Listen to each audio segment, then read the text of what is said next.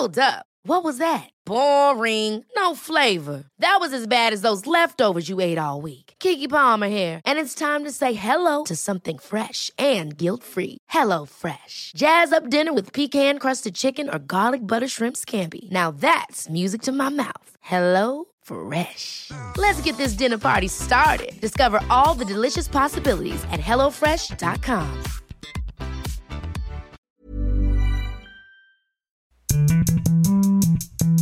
Bonjour à toutes et à tous, bienvenue dans Elles ont osé, proposé par les échos. Elles ont osé et elles ont réussi. Elles, c'est nous. Nous, audacieuses, ambitieuses, résilientes, expertes, puissantes, courageuses, peu importe. Nous, tels que nous sommes, libres d'être nous-mêmes, avec nos choix, nos actions, notre impact. Dans ce podcast, vous entendrez le regard croisé de deux femmes inspirantes qui ont su saisir les opportunités de la vie. Deux parcours, deux chemins qui forcément se croisent. Vous découvrirez leurs moments clés pour aller toujours plus haut, être à leur juste place, guidés par leur envie de contribuer à un monde meilleur. Merci d'être avec nous. Je suis Marie-Éloi, entrepreneure et présidente de plusieurs réseaux d'accompagnement et d'intelligence collective, Femmes des territoires pour créer son entreprise, Bouge ta boîte pour du business avec du sens et Bouge ton groupe pour accélérer les carrières des femmes dans les entreprises et les administrations. Aujourd'hui, je reçois deux femmes qui ont puisé leur ambition, leur légitimité, leur courage dans leur racine familiale et qui aujourd'hui tracent la voie pour les autres vers les plus hauts sommets. Bonjour Marguerite Bérard. Bonjour Marie. Vous avez un parcours vertigineux. Vous avez été euh, conseillère à l'Élysée de Nicolas Sarkozy, directrice de cabinet ministériel, numéro 2 du groupe BPCE et depuis 2019, vous êtes la directrice de la banque commerciale en France BNP Paribas, que tout le monde connaît, membre du COMEX de BNPP. Le groupe bancaire que vous dirigez pèse 6,3 milliards d'euros de chiffre d'affaires, compte 25 000 collaborateurs et 1700 agences partout en France. Bonjour Sam Davis. Bonjour. Vous êtes navigatrice d'origine britannique, vous avez à votre actif 27 transatlantiques, c'est-à-dire des traversées de l'Atlantique à la voile. Vous détenez au moins quatre records, vous avez réalisé trois tours du monde complets, parmi votre palmarès une quatrième place mythique euh, au Vendée Globe en 2009. Vous êtes depuis 2017 skipper du bateau Initiative Cœur, qui court avec l'ambition de sauver des enfants atteints de malformations cardiaques 342 enfants ont ainsi été sauvés grâce au clic de vos abonnés depuis le début de cette opération. Bravo. Ensemble, Sam Davis, Marguerite Bérard, j'espère qu'aujourd'hui on vous donnera envie, à vous qui nous écoutez, de suivre vos ambitions, quelles qu'elles soient, avec ténacité et enthousiasme. Marguerite Bérard, on commence avec vous. Vous avez accepté de partager deux moments clés, deux jours où votre vie a basculé. Le premier jour où, alors vous excellez depuis toujours euh, dans le système scolaire, vous sortez euh, alors de Sciences Po Paris, vous vous apprêtez à passer les concours administratifs dont l'ENA, tout comme vos parents. Votre père euh, était préfet de la région Nord-Pas-de-Calais, votre mère banquière et conseillère de, de Jacques Chirac. La voie royale est donc clairement toute tracée devant vous et au dernier moment, on vous bouscule un peu, ce qui n'était pas forcément très agréable au début, et ça change votre parcours. Oui, c'est un entretien dont je me souviens très bien avec effectivement euh, quelqu'un qui était, euh, elle était conseillère d'orientation à Sciences Po et là elle recevait à la chaîne les étudiants les uns après les autres et alors euh, bah, quand elle me reçoit, elle me demande ce que j'ai envie de faire, je lui dis j'aimerais bien présenter les concours administratifs et là elle me regarde en me disant vous êtes un peu jeune, un peu immature, honnêtement ça risque de pas donner grand chose donc allez vous aérer faire autre, chose. Et je me dis mais sur le coup j'ai pas aimé, je suis honnête, je n'ai pas aimé. Et je me me suis dit, elle me connaît pas bien, pourquoi est-ce qu'elle me dit ça, etc. C'est pas très agréable. Et puis, je laisse passer quelques jours, je repense à ce qu'elle me dit, je me dis, mais finalement, elle a raison, j'ai du temps devant moi, j'ai du temps peut-être pour aller faire autre chose, pour... Euh, pour être sûr de votre choix aussi. Voilà, être sûr de mon choix et, et, et réfléchir peut-être et voir le monde un tout petit peu différemment. Et j'avais eu la chance de partir déjà euh, une année d'échange aux États-Unis grâce à Sciences Po. Et là, je me dis, ben, je vais candidater pour des bourses et je vais repartir aux États-Unis si je peux et j'obtiens une bourse et je pars deux ans faire un master en fait à Princeton et je suis infiniment reconnaissante à cette femme qui ne se souvient sûrement pas de nos entretiens, mais moi je me souviens d'elle, je me souviens de son nom. Si elle nous écoute, Sofiane Descoubès, je me souviens de cet entretien il y a un certain nombre d'années, parce que ces deux années aux États-Unis où j'avais la chance d'avoir euh, euh, d'autres étudiants qui venaient de partout dans le monde, des, des, professeurs qui venaient de partout dans le monde, un professeur incroyable qui s'appelle Daniel Kahneman, qui ensuite en économie a eu un prix Nobel et qui était adorable avec ses étudiants et partageait des cafés avec nous et nous expliquait. Voilà, ces deux années années-là ont été lumineuses. Et en fait, comme me l'avait dit cette personne à l'époque, ben, ces deux années, elles m'ont beaucoup apporté pour euh, non seulement me conforter dans l'idée que j'avais bien envie de passer des concours administratifs. J'ai persisté ensuite, je suis revenue en France, je l'ai fait, ça m'a conforté dans le goût que j'avais hum, voilà, de la chose publique et d'un certain nombre de choses. Mais euh, je suis revenue sûrement mieux préparée, mieux armée. Euh, et sûre de vous et sûre de moi et après deux années formidables. Donc voilà, il y a parfois des entretiens qui se passent pas exactement comme on le souhaite, mais qui peuvent être décisifs et, et utiles, même si celui-là encore une fois, avait été désagréable. Ça a été une leçon de, vie aussi, peut-être d'être bousculé sur une voie qui était toute tracée. Oui, je le raconte en souriant aujourd'hui, mais j'étais rentrée chez moi de, très très mauvaise humeur. Enfin, je lui en ai beaucoup voulu pendant longtemps d'ailleurs. Et puis, en fait, c'était encore une fois un conseil très utile, c'était bien vu. Et vous avez fait des choses incroyables aux États-Unis. Vous avez euh, vous avez été journaliste à un moment donné. J'ai travaillé pour le Pittsburgh Post Gazette, ce qui était un truc un peu improbable. et j'ai passé un très bon. C'était super. Mon, expérience américaine a été euh, a été merveilleuse. Donc euh, vous rentrez, vous faites donc l'ENA euh, dans la même promotion qu'Emmanuel Macron. Et il est important de préciser quand même que vous sortez major de l'ENA et pied de nez en même temps, vous remettez un rapport sur l'urgence d'une réforme de cette école élitiste. Vous intégrez ensuite un des plus prestigieux corps de l'État, celui d'inspecteur des finances. Vous démarrez votre vie professionnelle directement au ministère de l'économie pour des missions d'audit et de conseil. Et le deuxième jour où votre vie bascule, vous êtes déjà bien lancé sur ce parcours assez hors norme et à 30 ans, vous recevez un coup de fil imprévu on vous demande de rejoindre l'Élysée. Est-ce que vous pouvez nous raconter ce coup de fil? Alors, je me souviens bien de ce coup de fil parce que je suis dans un train. C'est un samedi de, mai 2007. Je vais à un mariage d'amis euh, en Bretagne et, je sais que vous aimez beaucoup la Bretagne, Marie, mais énormément. voilà, mais, mais, ça ne est absolument, mais ça ne capte pas toujours bien dans les trains. Faut le savoir. Et donc, ce coup de fil, c'est horrible parce que ce coup de fil, j'ai surtout le souvenir d'avoir dû rappeler à peu près toutes les 15 secondes en ayant le sentiment que c'était un coup de fil important de ma vie et que si j'arrivais pas à retrouver du réseau, ça allait être compliqué. Donc euh, j'ai un souvenir vif de cet appel téléphonique et effectivement, euh, au bout du fil, il y a quelqu'un euh, qui s'appelle Raymond Soubi, que j'apprécie beaucoup et qui, qui quelqu'un qui est resté très important pour moi euh, encore aujourd'hui. Grand conseiller hein, sur les questions sociales auprès de plusieurs présidents. Absolument. Et en fait, euh, Raymond Soubi, euh, Nicolas Sarkozy vient de lui proposer de le rejoindre à l'Élysée pour s'occuper des questions sociales. Et il a besoin d'un junior auprès de lui. Et donc, il pense à moi. Et donc, c'est ce coup de fil voilà, où il me dit, bon, Marguerite, vous allez bien, formidable, etc. Merci de faire votre pactage. J'ai besoin de vous lundi. voilà. Et, et, tout ça interrompu par un réseau qui ne fonctionne pas pas assez bien, en tout cas depuis le train. Et en fait, avec Raymond Soubi, on s'était rencontrés deux années auparavant parce que donc j'étais au ministère de l'économie et des finances et on avait confié à Raymond Soubi, le premier ministre de l'époque, un rapport sur euh, les aides publiques aux entreprises. Et euh, comme souvent, ben, on avait demandé à un junior de venir donner un coup de main pour tenir la plume, parce qu'à un moment donné, il faut quand même écrire le rapport. Donc c'était vous le junior? Et le junior, c'était moi, ou plutôt la junior, c'était moi. Et on avait fait pour ce rapport avec Raymond Soubi plein, plein de rendez-vous, d'entretiens et tout, mais on n'écrivait pas une ligne. Alors moi, ça m'angoissait beaucoup, parce qu'à un moment donné, je me disais qu'il fallait quand même qu'on remette un papier, donc on n'écrivait pas une ligne. Je me souviens le 23 décembre, je crois que c'est l'année 2005. Ah, je vais le voir. Le 23 décembre est important, vous allez voir, parce que je en disant c'est vraiment pas possible, faut qu'on écrive ce truc. Et là, il me dit en rigolant, puis parce que je pense que je l'énervais un peu, et il me dit en rigolant, bah écoutez Marguerite, très bien, vous voulez absolument écrire le truc. Voilà deux trois lignes directrices, et puis rendez-vous le 2 janvier avec le rapport fait. Mais en fait, c'était une blague. Mais moi, comme j'étais, euh, enfin voilà, je, démarrais ma, vie professionnelle, donc je l'ai pris au pied de la lettre. Et un rapport, c'est pas trois pages, hein Non, c'était entre 100 et 150 pages, et donc évidemment, je fais, euh, enfin évidemment, grosse erreur de ma part, mais je fais une croix sur mes vacances entre Noël et l'an, et je me, lance dans la rédaction de 150 pages sur les aides publiques aux entreprises, et donc évidemment, je pourris sévèrement mes vacances.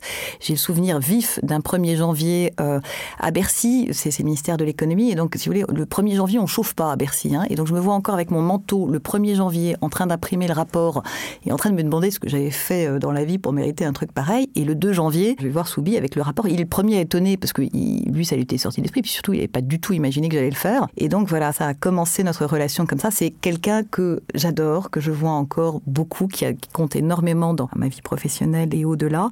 Mais voilà, depuis, j'ai appris à pas forcément prendre les choses au pied de la lettre et surtout à ne pas sacrifier, euh, quand ce n'est pas nécessaire, mes vacances de Noël. Je pense que j'aurais pu commencer à écrire ce rapport le 2 janvier et pas le terminer à ce moment-là. Et donc à ce moment-là, il pense à vous et vous partez à l'Élysée. Vous vous sentez comment? Ça, vous paraissait normal? Vous vous êtes pas posé la question? Parce que la plupart d'entre nous, 99,99 99,9%, euh, on n'ira jamais travailler à l'Élysée. Comment vous vous êtes senti euh, Une expérience incroyable. Mais d'y aller D'y aller, j'étais très intimidée. Je savais pas comment il fallait m'habiller le premier jour déjà. Je savais pas ce qu'il fallait emporter. J'avais pris mon, mon, petit ordinateur euh, portable avec moi. Je me suis perdue un certain nombre de fois.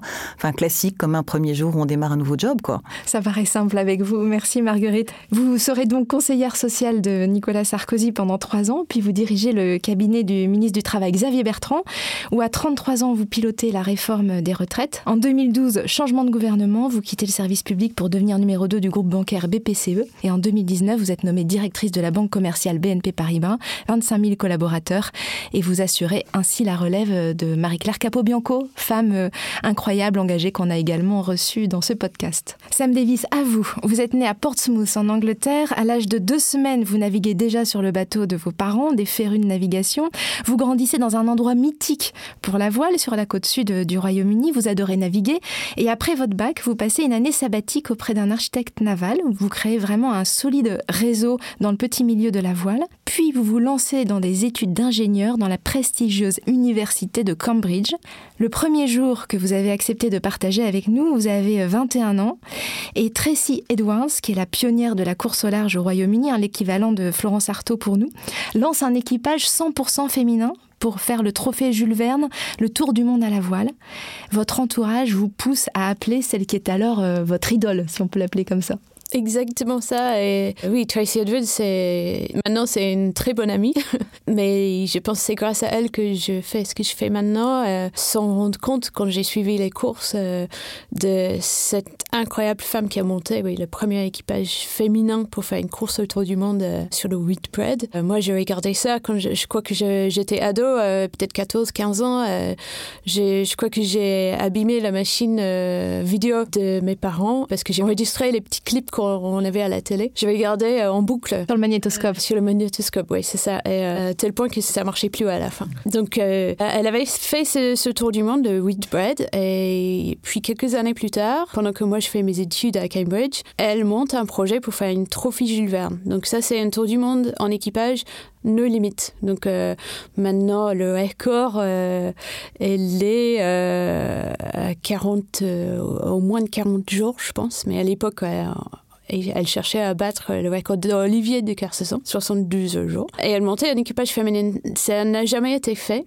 J'étais en train de faire mes études, j'avais quelques expériences de la course au large dans la Manche, les petites euh, navigations de nuit, mais pas plus que ça. Mais on m'a conseillé de l'appeler parce qu'elle cherchait encore des filles, des femmes, pour la rejoindre dans ce défi incroyable qui n'a jamais été fait et qui n'a jamais été fait depuis. Donc euh, c'était vraiment une seule, euh, seule, seule fois que c'était fait seule chance pour vous. Oui, donc seule chance. Euh, euh, on m'a conseillé de l'appeler. En même temps, je savais que les mêmes personnes dans mon réseau avaient dit à Tracy de m'appeler. Donc c'était, j'avais un petit confiance, sachant que euh, quand je l'appelle, elle, va savoir qui je suis. Mais c'est dur à oser appeler son idole.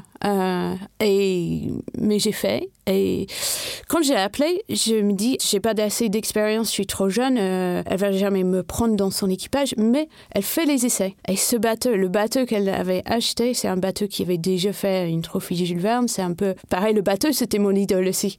Et euh, pour moi, j'ai appelé pour avoir une opportunité juste de monter sur ce bateau qui était mon idole avec euh, quelques femmes qui étaient aussi mes idoles.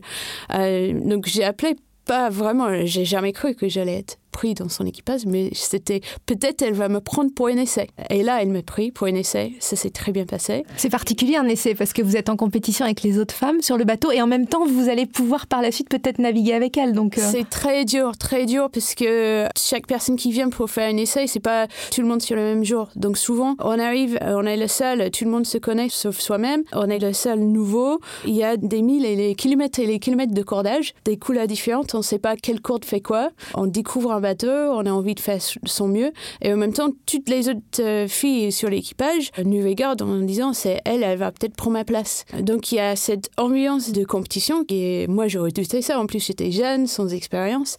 C'était une journée un peu stressante, mais en même temps j'ai jamais cru que j'allais être pris. Donc j'ai pris ça juste comme une journée d'opportunité incroyable. Et c'est peut-être la chance que j'ai fait comme ça. Ça m'a donné peut-être la confiance qui a fait que euh, après derrière Tracy m'a appelé pour euh, venir naviguer en transatlantique avec elle. Et après, vous avez fait le tour du monde. À la déception de mes parents, cette première transatlantique, c'était en même temps que la remise de Masters euh, à Cambridge, qui est assez euh, réputée pour tous les parents de venir voir la. Oui, c'est la remise des euh, diplômes traditionnels Oui. dans les pays anglo-saxons. Donc j'ai fait la remise de diplôme par courrier. Parce et que vous étiez en plein milieu de l'Atlantique. J'étais au milieu de l'Atlantique en train de chercher les icebergs, euh, éviter les icebergs sur un record transatlantique féminin qui paraît s'est très bien passé. Et à la fin de cette transat, Tracy m'a proposé mon premier job de ma vie euh, d'adulte. Donc c'était euh, ouais, incroyable. Et vous m'avez dit en préparant ce podcast que vous étiez mieux payé que tous vos collègues de Cambridge. Oui, c'est ça. Et j'ai bien rigolé parce que tout le monde de Cambridge, on est assez chassé par les grandes entreprises pour aller euh, à Londres, euh, faire avec des gros groupes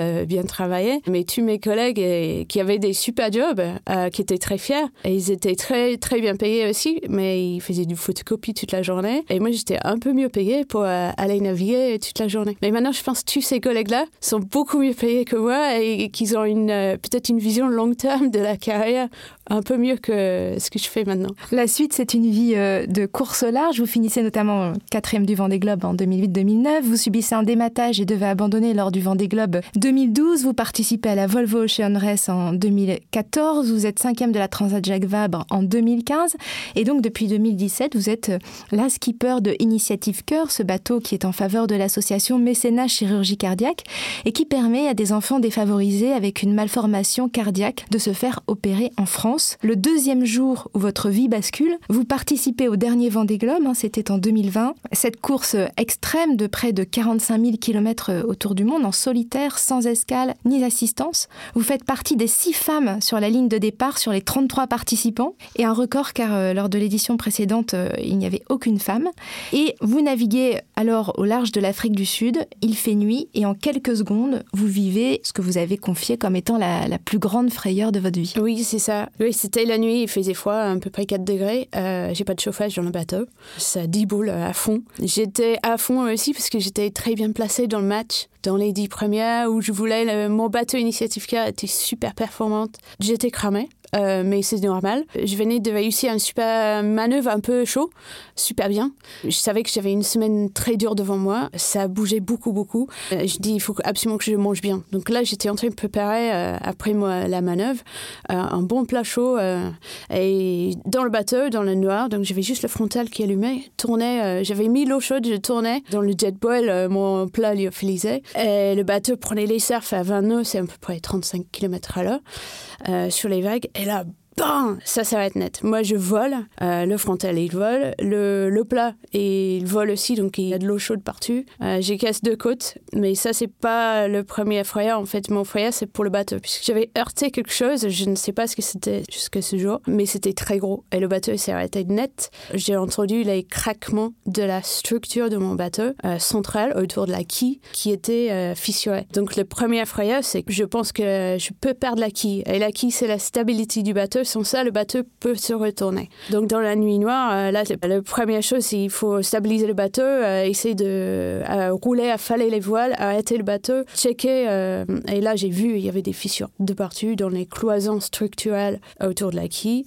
Et là, j'ai su tout de suite que mon Vendée Globe était fini, et abandon. Euh, pour une deuxième fois, en plus. Parce que c'était des dégâts trop importants de pouvoir réparer tout seul, sans contrôle, pour repartir autour de la mer du Sud. Comment on fait dans ces cas-là quand on a préparé ça pendant des mois, des années et que tout d'un coup tout s'arrête, qu'on sait qu'il y a des enfants à sauver Pour moi, c'était pas la première fois que j'ai un gros échec, entre guillemets, abandon, euh, un problème. Et j'avais déjà vécu ça, j'ai vécu la déception. Et suite euh, aux expériences précédentes, euh, chaque fois, je dis, mais jamais je veux revivre à rentrer à la maison et voir la course continuer. Et on, a travaillé avec mon équipe, aussi avec le fait, le projet Initiative Car soutient mes scénarios chirurgie cardiaque. Alors, finalement, j'ai deux objectifs. J'ai l'objectif sportif performance, que j'adore, je suis compétitrice. Mais un deuxième objectif solidaire c'est de sauver les enfants. Et je peux basculer ça avec mon esprit de compétition, d'essayer de sauver le maximum. Donc c'est un sorte de changement d'objectif. Et c'est grâce à ça, grâce à cette association et mes expériences, mes déceptions, que j'avais travaillé beaucoup en amont avec l'équipe en disant si jamais quelque chose m'arrive, ça peut m'arriver. Les statistiques de la course disent qu'il ne faut pas faire l'Autriche, mettre la tête dans le sable et dire je vais finir, je vais gagner, tu vas bien. Euh, les choses qu'on ne prévoit pas peut arriver. Et comment on peut faire pour s'en sortir le mieux Même mon fils, il savait que si j'avais un problème, maman va pas monter dans un avion pour venir le voir. Euh, elle va tout faire pour continuer. Et donc, euh, mentalement, j'étais prête, même si j'étais blessée et j'avais très peur de repartir. Euh, j'avais cette motivation, mais c'est un travail de très longue durée. Votre fils qui suivait attentivement le Vendée Globe, parce qu'il y avait vous sur la course et son papa aussi, votre compagnon, Romain Athanasio, qui a fini 14e. Vous en pensez quoi, Marguerite? Je vous voyais hocher la tête quand ça me racontait sur les échecs, la préparation mentale au pire et la ténacité à à, poursuivre sa route malgré Moi, je tout suis, euh, pardon, je suis suspendue à vos lèvres parce que je suis très impressionnée à la fois euh, du courage, euh, y compris du courage physique que ça représente, hein, de se retrouver seul dans le noir après un énorme choc dans une nuit froide et se demander et deux côtes cassées, se demander, enfin, voilà. Donc il y, y, a ce courage-là, mais le courage qui m'impressionne le plus dans ce que vous décrivez, c'est le courage du long terme, justement, c'est celui du, du jour d'après, et probablement des jours d'après, parce que ça a pris plusieurs jours, d'avoir envie de, de, continuer et de terminer euh, le parcours, et ça, je trouve ça magnifique. Donc, ce sont deux formes de courage, vous et je crois que la deuxième...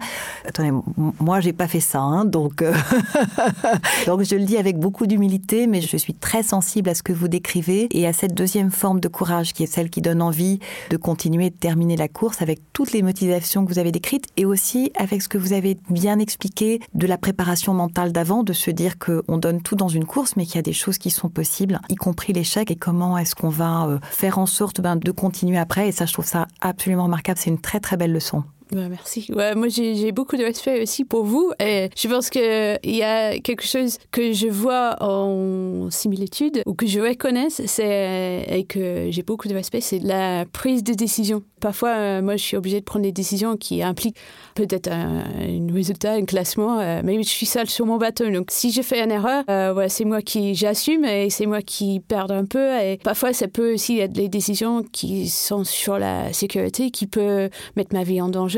Donc, il faut agir, il faut savoir faire et avoir la confiance de faire. Euh, mais vous, vous faites ça avec euh, beaucoup plus de, de monde derrière qui vont euh, voir les conséquences. Pour moi, c'est cette de porter cette responsabilité. J'imagine c'est beaucoup de travail avant aussi pour être prête à faire ça. Mais c'est là où j'ai beaucoup de respect. Je vous laisse répondre, Marguerite. Qu'est-ce que ça implique justement chaque décision que vous prenez? Ça, il y a 25 000 collaborateurs derrière, euh, première banque de France en plus. Donc, euh... on a conscience, je crois, des responsabilités qu'on a. Hein. Ça oblige, comme on dit. Je pense que ça, on a conscience de ça. En même temps, on n'est pas seul. Alors qu'on se comprenne bien, on assume totalement ce qu'on fait, et quand on commet des erreurs, il faut les assumer, euh, enfin, en prendre la pleine responsabilité. Mais je pense que la chance que j'ai, c'est aussi, y compris dans des situations qui peuvent être difficiles. Je ne vais pas faire référence à à l'actualité euh, géopolitique immédiate, mais, plutôt même si on pense à, à la crise sanitaire, une actualité plus récente il y a deux ans. Enfin, voilà, comment est-ce que, euh, parce qu'on est service essentiel, on maintient notre réseau d'agences ouverts, y compris sans forcément savoir très bien de quoi demain est fait Comment est-ce que euh, on se réorganise pour euh, faire en l'espace de quelques semaines l'équivalent d'une année de crédit parce que avec un produit totalement nouveau, une grande campagne des prêts garantis par l'État parce que les clients entreprises, on a des gens qui dorment mal la nuit parce qu'ils savent pas non plus de quoi demain est fait. Ça, vous le faites à plusieurs. Donc après, il faut, voilà, on donne une impulsion, on essaye de donner l'exemple, mais en fait, ce qui vous porte aussi beaucoup dans ces cas-là, c'est un collectif et avec des gens absolument exemplaires. Je vais vous donner juste un exemple, moi, qui m'avait beaucoup touché pendant cette période. Donc, nos agences étaient ouvertes, mais on accueillait les clients, etc. Mais voilà, on savait pas très bien ce qu'était ce virus. Hein. On est en mars 2020 et on a encore dans certaines agences, très peu maintenant, des caisses manuelles où il faut manipuler des billets, des pièces, etc. Et évidemment, les collaborateurs, ils n'avaient pas tellement envie de toucher les billets, d'avoir les données aux clients. Et j'ai le souvenir, c'est pas elle qui me le racontait, mais une de ses collaboratrices, d'une directrice d'agence qui dit à ce moment-là, bah, il n'y a pas de problème, la caisse, c'est moi qui m'en occupe.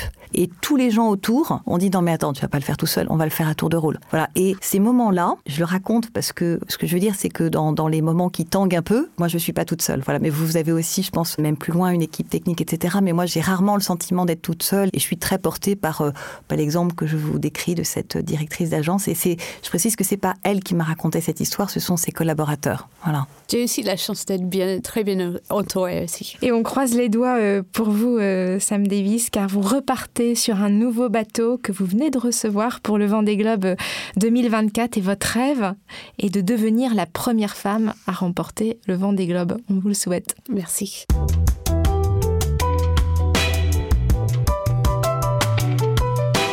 Sam Davis, Marguerite Bérard, vous avez plusieurs points communs, en dehors de ce dont on vient déjà de, de, parler. Le premier, ce sont vos racines, votre histoire familiale dans laquelle vous avez toutes les deux euh, puisé une partie de vos forces, notamment dans la vie et l'histoire de vos grands-pères. Et le deuxième point commun, c'est votre capacité à avoir atteint le plus haut niveau et à vous être imposé tel que vous êtes dans des secteurs traditionnellement euh, très masculins. On va le voir ensemble, on va voir ensemble ce qui fait la différence euh, peut-être pour y parvenir. Je vous propose d'échanger euh, sur ces sujets en regard croisé avant de terminer par un portrait chinois. Alors Sam Davis, Marguerite Bérard, vous avez toutes les deux baigné dans des cultures familiales très fortes. Troisième génération à faire l'ENA, troisième génération au moins à être navigateur. Et vos grands-pères notamment ont beaucoup compté pour vous et semblent avoir, euh, vous avoir aussi inspiré dans vos trajectoires respectives. Marguerite, votre grand-père, Asia, dont vous étiez euh, proche, euh, était un russe juif qui a vécu les tragédies du XXe siècle. Est-ce que vous pouvez nous raconter son histoire en, quelques mots? Alors, c'est un homme euh, que j'ai effectivement bien connu, parce qu'on passait tous nos, tous nos mercredis et nos dimanches ensemble, donc il a beaucoup compté pour moi. Et euh, il est né en 1903 euh, dans une zone qui est aujourd'hui... c'est en Ukraine, à Rovno. À l'époque, c'était en Russie. Bref, voilà, on connaît cette. Ça a été à un moment donné en Pologne, bien dans l'actualité. Et effectivement, juif russe, c'est après la Première Guerre mondiale. À 16 ans, c'est une zone qui est, qui est traversée par les guerres et les conflits. Et donc, il décide de, de partir tout seul, de quitter sa famille. Il va traverser à la fois euh, l'Europe, passer par ce qui s'appelait à l'époque la Palestine, c'était pas Israël.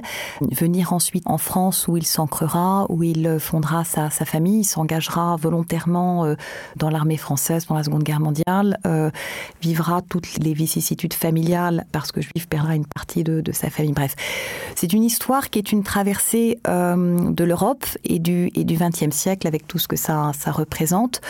Les moi, pogroms, l'occupation allemande, absolument. les camps d'internement. Et moi, c'est quelqu'un qui m'a énormément apporté, pas seulement parce que c'était une force de la nature et un grand-père formidable, mais aussi parce que son image, c'était un homme très simple. Il a fabriqué ensuite des, des bracelets montres en cuir à Belleville euh, toute sa vie, pas loin d'ici donc, on est dans 19e, mais parce que il m'a appris beaucoup de choses. Il m'a appris euh, d'abord l'amour de la France, que c'est qu'une intégration, hein, d'être déraciné et de s'installer quelque part et d'avoir un amour particulier pour le pays qui vous accueille. C'est une histoire d'intégration. Euh, c'est une histoire aussi de beaucoup de courage et d'épreuves personnelles extraordinairement, voilà, difficiles et de la façon dont on les surmonte. Donc, euh, il a vécu des choses que je n'ai pas vécues, mais en revanche, c'est quelqu'un qui m'a beaucoup inspiré et c'est peut-être ça qui m'avait donné envie d'écrire son histoire du coup. Oui, justement, parce que vous vous êtes retrouvé à écrire un livre qui s'appelle euh, Le siècle d'Asia aux éditions Flammarion. Comment vous vous êtes retrouvé à écrire ce livre-là? Par hasard, mais parfois, en fait, euh, je ne sais pas si ce sont toujours des hasards, mais un jour, je suis euh, déplacement professionnel et, et je reçois, euh, avant de monter dans l'avion, je, je regarde mes mails un peu rapidement pour euh, voilà, et puis je vois le mail de quelqu'un qui me dit qu'il a vu une petite interview de moi où on m'avait demandé de parler de quelqu'un qui m'avait inspiré, que j'avais parlé de ce grand-père, et qui me dit que je devrais écrire son histoire. Alors, euh, je monte dans mon avion, disons, je, je vérifie que la personne en question existe bien, et comme c'est effectivement un, un éditeur qui existe, je me dis par courtoisie, je vais rappeler pour lui expliquer que ben euh, je n'écris pas de livre, mais que je suis vraiment très très touchée euh, qu'il ait pu y penser seulement. Vous écrivez des rapports déjà. Hein je bon fais des rapports, mais c'est pas des romans. ça se lit moins bien que les, ça se lit peut-être moins bien que les romans ou les récits. Et donc, euh, je, je rappelle cet éditeur qui s'appelle Margenstein, et au bout d'une demi-heure, je raccroche en disant très bien, je vais essayer. Donc, c'est vous dire à quel point cet homme était, était convaincant. Les deux premiers paragraphes m'ont pris six heures. Je me suis dit là, on est très très mal barré parce que ça va être un enfer. Et puis, en fait, ça s'est transformé en une voilà, une forme de quête, d'aventure un peu familiale et au-delà, de gens qui contribuent des souvenirs, parce que c'est des histoires de migration dans lesquelles il y a très peu d'éléments de traces matérielles en fait, donc euh, beaucoup de recherches de souvenirs. Mais c'est devenu à la fin, j'avais l'impression de porter un peu un drapeau pour compte commun, donc je suis allée au bout parce que je, je me disais qu'il y avait tellement de gens qui m'avaient aidé à construire ce récit qu'il fallait que je le termine. Et en fait, je suis banquier, j'ai eu l'impression de payer une dette, euh, une dette familiale, voilà, en écrivant cette histoire. Et je suis heureuse qu'aujourd'hui il y a ce petit livre qui finalement est une trace à la fois pour, euh, pour la famille au-delà et, et peut-être aussi pour mes garçons. Donc je suis heureuse de l'avoir fixé sur le papier. Avec un devoir de mémoire qui est essentiel, hein, on le voit bien. euh. Qui est essentiel et puis qui parfois résonne un peu dans l'actualité. Donc euh, ça faisait du bien aussi de l'écrire pour ça, je pense. Sam Davis, vous, votre grand-père, était commandant de sous-marin pendant la guerre, Albert George Davis. Et il existe également des mémoires sur lui. Mais vous, vous ne l'avez pas publié, c'est ça? Oui, c'est ça. Euh, oui, je suis beaucoup inspirée aussi par mon grand-père, euh, mes deux grands-pères. Euh, L'autre était aussi un marin. Euh, ce grand-père, il a fait des choses euh, incroyables, de fou. Moi, j'ai lu ses mémoires. C'est lui qui les a écrits. C'était un peu poussé par, mes, par mon père et, mon oncle, parce que la guerre, euh, qui, je pense pour tout le monde, euh, c'est la, la deuxième guerre mondiale, a été c'était dur. Et en plus, à la suite de ça, il n'y avait pas les aides euh, psychologiques euh, qu'on a maintenant. Euh, il a fait les choses incroyables, il était passionné par la mer, mais quand même, euh, ce qu'il a vécu, euh, c'était très, très dur. Et Il avait 27 ans, c'est ça, il quand avait il a pris... euh, 26 ans quand il a pris la commande, euh, parce que en fait, il n'y avait plus assez de marins. Euh, tout simplement, surtout dans les sous-marins, parce qu'ils étaient perdus euh, très rapidement. Mais euh, il était très fort, il adorait ça et, il a survécu. C'était un, un des. Euh, D'ailleurs, je porte le Saint-Christophe qu'il a porté. Il m'a demandé de porter, porter quand je navigue, parce que ça l'a porté la chance dans, ces bateaux, dans ces sous-marins. Mais j'ai lu, j'ai lu ses mémoires pendant que j'étais en train de faire mon premier tour du monde en solitaire, le premier Vendée Globe. Euh, donc j'étais en train de vivre des moments assez extrêmes quand même. Mais en lisant ce qu'il a fait, mon grand-père, je dit, mais là, je peux plus plaindre. Euh, même les moments les plus durs, c'est rien à voir avec ce que lui, il a vécu avec, ses, avec son équipage, ses équipages. Euh, ça m'a impressionné, ça m'a fait peur, beaucoup de peur. Euh, mais ça m'a beaucoup impressionné puisque c'est quelque chose, il n'a pas parlé en famille, puisque et je crois qu'il était trop, un peu traumatisé par, par cette guerre. Et, euh, donc Donc n'en parlait pas avec vous? non, non, pas vraiment. Euh, pas vraiment comme j'ai découvert dans ses mémoires que, que j'ai lu après qu'il qu'il est décédé. Mais c'est les mémoires qui restent dans, dans la famille. On n'a on n'a pas publié encore, mais, mais comme dit Marguerite, c'est un, je trouve que c'est un souvenir magnifique pour, oui, pour mon fils, pour, pour notre famille, euh, d'avoir ça. Et euh, euh, oui, je relis souvent pour m'inspirer. Vous avez ce devoir finalement toutes les deux qui vous porte, non Ce- Cette exemplarité dans la famille qui vous porte? Je ne sais pas si c'est un devoir. Euh, moi, je le prends comme, euh, comme une inspiration. C'est un truc un peu différent. Voilà. Pareil, c'est, je pense toutes les familles, euh, c'est, toujours chouette d'écouter les histoires, surtout des grands-parents euh, ou plus loin, puisque euh, c'était un autre monde et c'est, souvent c'est inspirant, je pense, pour... Et vous, vous avez aussi écrit un livre avec votre compagnon Sans escale aux éditions Glénat. Et en plus, vous êtes aujourd'hui entrepreneur parce que quand on est à la tête d'un équipage, ou en tout cas d'un bateau, vous, êtes, vous avez forcément dû trouver des trouver des, des mécènes, euh, faire vivre le projet parce que c'est plusieurs personnes hein, qui sont sur le bateau euh, à l'année avec vous, enfin qui travaillent pour le bateau à l'année. Oui, euh, je suis bien entourée, j'ai de la chance et avec le projet Initiative Cœur, je navigue et j'ai une partie de l'équipe qui travaille plus dans le parti budget.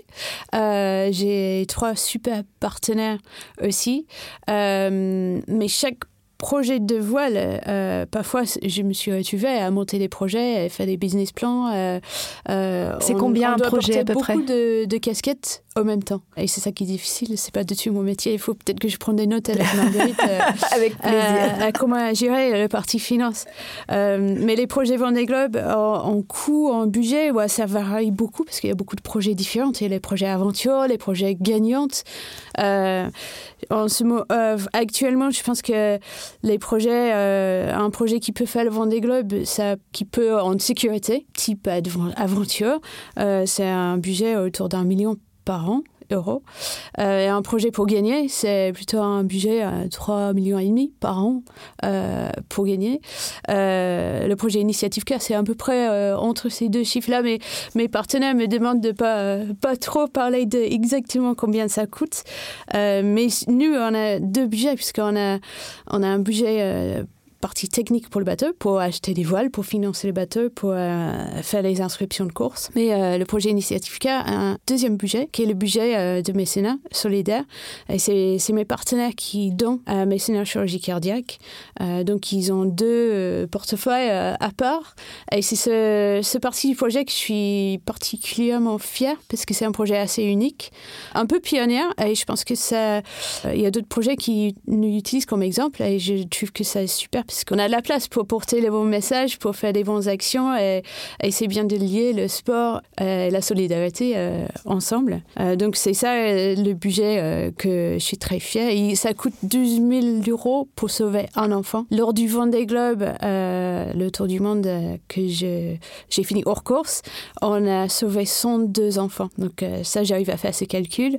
Et ça, c'est des dons qui viennent de mes partenaires, Initiative Kayline et Vinci Energy, grâce au soutien du public parce qu'ils donnent de l'argent en, échange pour des clics sur nos réseaux sociaux.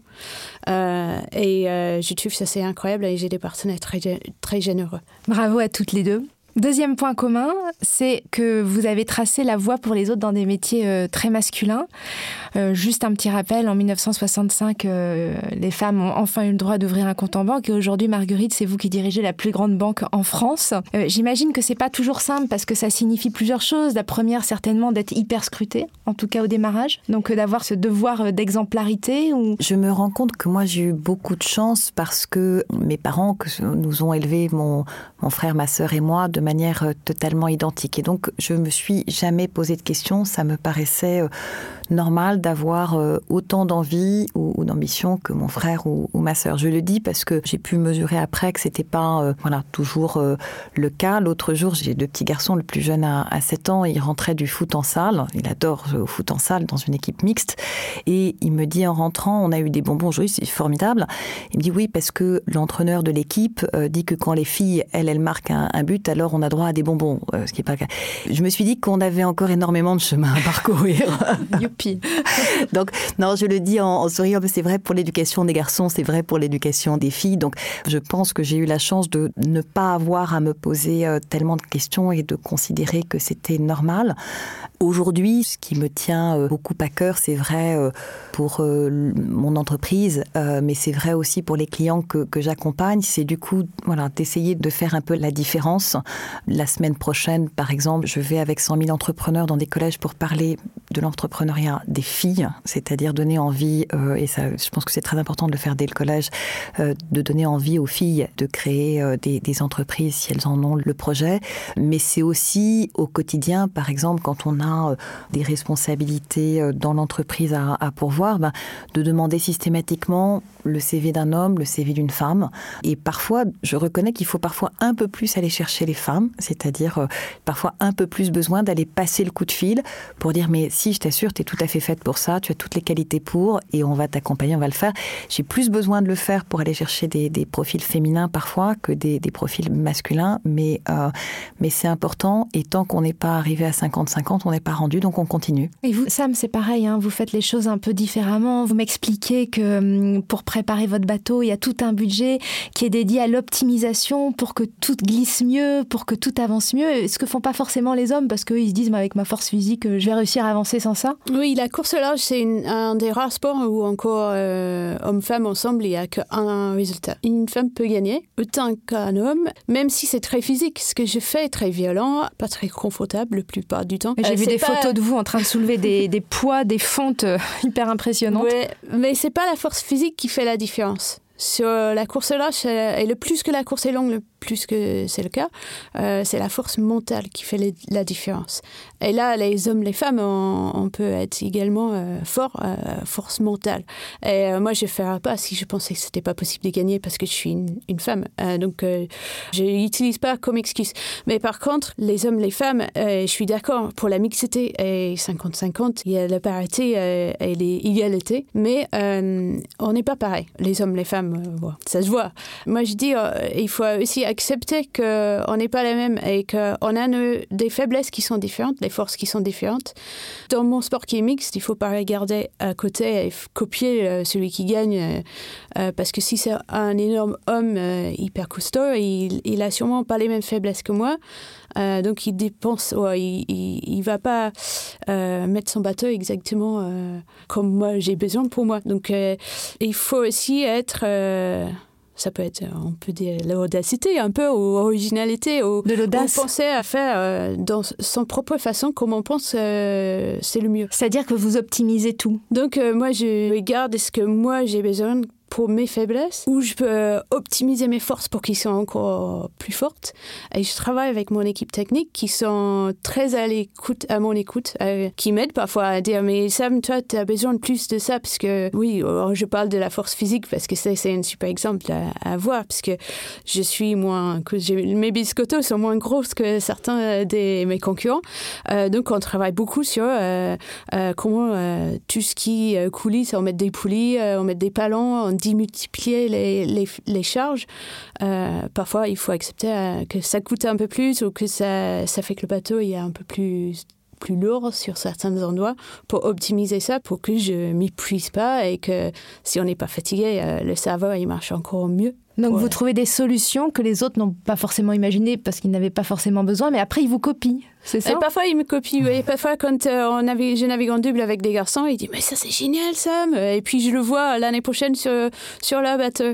Et en 2018 j'ai gagné une course qui s'appelait le The Dream Cup. Euh, je m'appelle la remise de prix à Cherbourg. Euh, j'étais appelée sur le podium, j'avais gagné la course et il y avait une autre femme navigatrice, Isabelle Josh, qui avait fini donc on était un, deux. Et euh, Yann Elias, euh, troisième. Euh, donc on était sur le podium, on avait reçu nos trophées. Et après, le remise de prix continuait. Et là, il y avait un prix pour la première femme. Donc j'étais appelée une deuxième fois. c'est là où Yann Elias, le troisième sur notre podium de course, il dit Mais attention, euh, moi, j'ai pas eu de premier homme. euh, donc, euh, moi, j'avais mes deux coupes et, euh, et, les garçons, ils avaient rien. Donc, parfois, je suis d'accord avec vous que je ne sais pas si c'est bien ou pas. Est-ce que ça vous interpelle cette façon d'optimiser le bateau? Est-ce que vous aussi, vous avez un rapport au temps, à l'optimisation qui est, qui est spécial pour être à ce si haut niveau? Ce que moi, j'entends et que je trouve très passionnant dans ce que décrit Sam, c'est ce travail que vous faites sur vous-même pour penser ce que sont vos forces, penser ce que sont vos, vos faiblesses, en tout cas relatives, dans la course, et vous dire comment est-ce que je fais au mieux dans un compartiment et dans l'autre. Et ça, je trouve que c'est très motivant, très inspirant, parce que euh, je, pense, et, je suis pas étonnée ensuite que des hommes s'inspirent de ce que vous faites, parce que voilà, ça demande beaucoup de méticulosité, de préparation, euh, d'intelligence des situations et de lucidité aussi sur euh, soi-même. Hein. Parfois, on n'a pas toujours totalement envie de regarder les choses telles qu'elles sont avec ses, ses, forces et ses faiblesses. Et donc, je pense que c'est un travail sans concession. Là encore, on est euh, l'une et l'autre dans des domaines qui sont très, très différents. Donc, moi, je vous écoute avec euh, énormément d'intérêt parce que ce que vous décrivez est assez incroyable. Dans mon domaine, qui est celui de la finance, je pense que ça s'exprime pas dans les mêmes termes, mais effectivement, il peut y avoir euh, moins de femmes. Donc, on sait aussi que on peut être regardé, on peut être regardé, jugé à l'aune de critères peut-être de nature un peu différente. Voilà, on y est attentif pour soi-même et celles qui nous succéderont aussi, je pense. Voilà. Sur quoi, par exemple? Moi, je suis, par exemple, devenue très favorable, c'est quelque chose sur lequel j'ai évolué, je suis devenue très favorable euh, au fait d'avoir euh, des quotas dans les conseils d'administration et dans les équipes de direction. Parce que je pense que tant qu'il n'y a pas une part de femmes suffisante euh, à certains niveaux de responsabilité, alors euh, il y a des biais, euh, des biais dont, d'ailleurs les uns et les autres n'ont pas forcément conscience. Hein, c'est pas forcément qu'on voilà, veulent mal, etc. C'est que euh, cette absence de diversité, là, on parle de genre, mais on peut aussi euh, parler de diversité des âges, on peut aussi parler de diversité des origines, etc. On sait que euh, ça crée des biais de perception euh, de la part de ceux qui sont qui représentent la majorité, et ça peut aussi créer des inhibitions euh, de la part des autres. Et donc, notamment sur les questions euh, hommes-femmes, moi, je suis devenue très favorable. C'était pas le cas il y a, il y a 20 ans, euh, très favorable, au moins pendant un temps donné. Après, j'espère qu'on n'en aura plus besoin, mais euh, de quoi franchir une étape pour une représentation suffisante. Sinon, il y a plein de, de pièges, j'en parlais dans les recrutements. Je veux dire, pourquoi est-ce que euh, je dois appeler une femme pour un job alors qu'un homme candidatera plus naturellement? Pourquoi est-ce qu'une femme ne me parle pas de son salaire quand un homme le fait en franchissant le pas de la porte? Voilà, je me rends compte tous les jours qu'on a sur dans l'environnement professionnel encore des comportements qui sont un petit peu différents. Et est-ce que vous avez euh, cette conscience très forte que vous avez la capacité de changer l'inconscient collectif, de changer le regard des gens, euh, rien que par qui vous êtes? Je pense que j'ai la capacité de changer les choses par mes actions. Et c'est un truc qui se fait pas seulement le 8 mars. Pour moi, c'est très important. Ce sont des gestes du quotidien. Encore une fois, quand on a la possibilité de, euh, par exemple, nommer quelqu'un à une poste de responsabilité, quand on a la possibilité de donner le courage à, à quelqu'un d'engager un projet. Voilà, je, je pense que c'est euh, c'est une somme de choses qui se font tous les jours. Je crois que c'est ça qui a beaucoup de valeur. Et puis d'avoir euh, la chance de- de- d'avoir des, des grandes navigatrices et des femmes qui, dans différents compartiments du jeu, peuvent donner l'exemple, c'est bien aussi. Mais, mais c'est surtout du, c'est du quotidien, en fait. C'est pas très glamour, mais c'est de l'huile de coude. C'est du quotidien. On va terminer par un portrait chinois. Euh, si vous vous croisiez vous-même à l'âge de 20 ans, qu'est-ce que euh, la Sam Davis de 20 ans vous dirait euh, aujourd'hui, à la Sam Davis d'aujourd'hui Je pense que le Sam Davis de 20 ans osera même pas parler. euh. Quand je, je pense à moi que j'étais j'étais tellement fan de, de la voile des grands marins euh, et très timide, donc euh, je ne sais pas si j'aurais j'aurais osé à dire quelque chose. Marguerite Bérin Voilà, moi, je crois qu'elle dirait euh, déjà, mais qu'est-ce que ça passe vite hein. Ce qui vous ressource La mer me ressource. J'ai la chance d'habiter euh, à côté de la mer et euh, la meilleure chose pour moi, c'est soit d'aller nager dedans, soit d'aller euh, me balader sur un chemin de côtier. Mes deux garçons me ressourcent. Ils ne me reposent pas, hein, mais ils me ressourcent. À quoi avez-vous renoncé? J'espère ne pas avoir renoncé à trop de choses, mais quand je regarde un peu en arrière, parfois je me dis que j'ai pu euh, sacrifier des moments euh, en famille ou avec des, des gens que j'aime parce que euh, je pensais qu'il y avait un truc très très très très important à faire pour le boulot là. Je me souviens plus aujourd'hui du truc très important à faire pour le boulot. Je me souviens parfois du moment que j'ai raté en famille ou avec des gens que j'aime. Donc ça, je voilà, avec le temps, j'espère que le mois d'aujourd'hui serait dire à mon mois de 20 ans d'en faire, euh, d'y être attentif. Hmm. Sam Davis À quoi avez-vous renoncé? Oui, un peu la même chose parfois euh, quand je suis en mer. Pendant, pendant les longues courses, euh, je rate euh, des moments en famille, des mariages, des, des choses avec des amis. euh, mais euh, je pense que ça, ça se rattrape aussi. J'essaie de pas trop énoncer aux choses. euh, parfois, je me demande si je me énonce un petit peu au sommeil.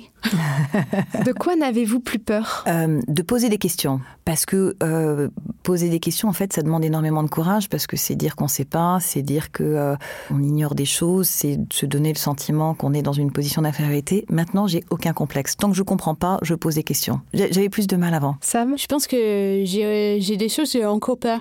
Mais j'ai pas peur d'avoir peur. C'est ça qui est différent. Je pense que si on a peur d'avoir peur, on ne tente pas les choses. Donc je sais que parfois je vais avoir peur. euh, mais donc il faut travailler pour gérer cette, euh, ces moments, ces émotions. Et, et parfois la peur, ça peut nous faire réagir dans le bon sens. C'est un peu l'instinct de, de survie. La discipline qui vous sauve La discipline de vie, euh, mentale, sportive, euh, peu importe. Qu'est-ce qui vous sauve? Alors moi, j'essaie de faire attention à mon sommeil, mais aussi à voilà euh, mon alimentation, faire du sport. Enfin, c'est, on, on a parfois l'impression de journées qui sont un peu marathon, et donc Voilà, cette manière de prendre soin de, de, de cette partie-là de son équilibre aide pour le reste. Voilà. De la course à pied, c'est important pour moi plusieurs fois par semaine. D'être maman, c'est, ça me sauve euh, parce que euh, ça m'oblige à faire les breaks, de faire les pauses, de plus penser à mon bateau et, et je pense que ça fait une vie équilibrée, une vie équilibrée, ça nous rend performante parce que euh, oui, mon fils, il, je crois qu'on a les mêmes modèles. il prend beaucoup d'énergie, mais c'est pas la même fatigue et, et c'est ça qui, me fait garder la pêche. Qu'avez-vous accepté de la vie L'imprévu. Je, j'allais dire la même chose. Votre mantra Euh, si la vie n'a pas de sens, c'est qu'elle en a plusieurs. Sam Positive attitude. Merci Marguerite Bérard, merci Sam Davis, merci à vous toutes et tous qui nous écoutez. Un immense merci aussi à Dimitri Meyer, Elisa Grenet et Marie Jaworski. Merci à Zaya Cassel et à la Dream Team des Échos pour l'organisation. Si vous avez aimé ce podcast, je vous remercie de le préciser avec un 5 étoiles. Cela nous aidera à continuer sur cette voie. Merci pour vos commentaires que j'ai hâte de lire. Rendez-vous dans un mois pour un nouveau podcast. Elles ont osé avec les échos. D'ici là, gardons précieusement en nous cette citation de Goethe qui correspond si bien à l'esprit de ce podcast. Quoi que tu rêves d'entreprendre, commence-le. L'audace a du génie, du pouvoir, de la magie.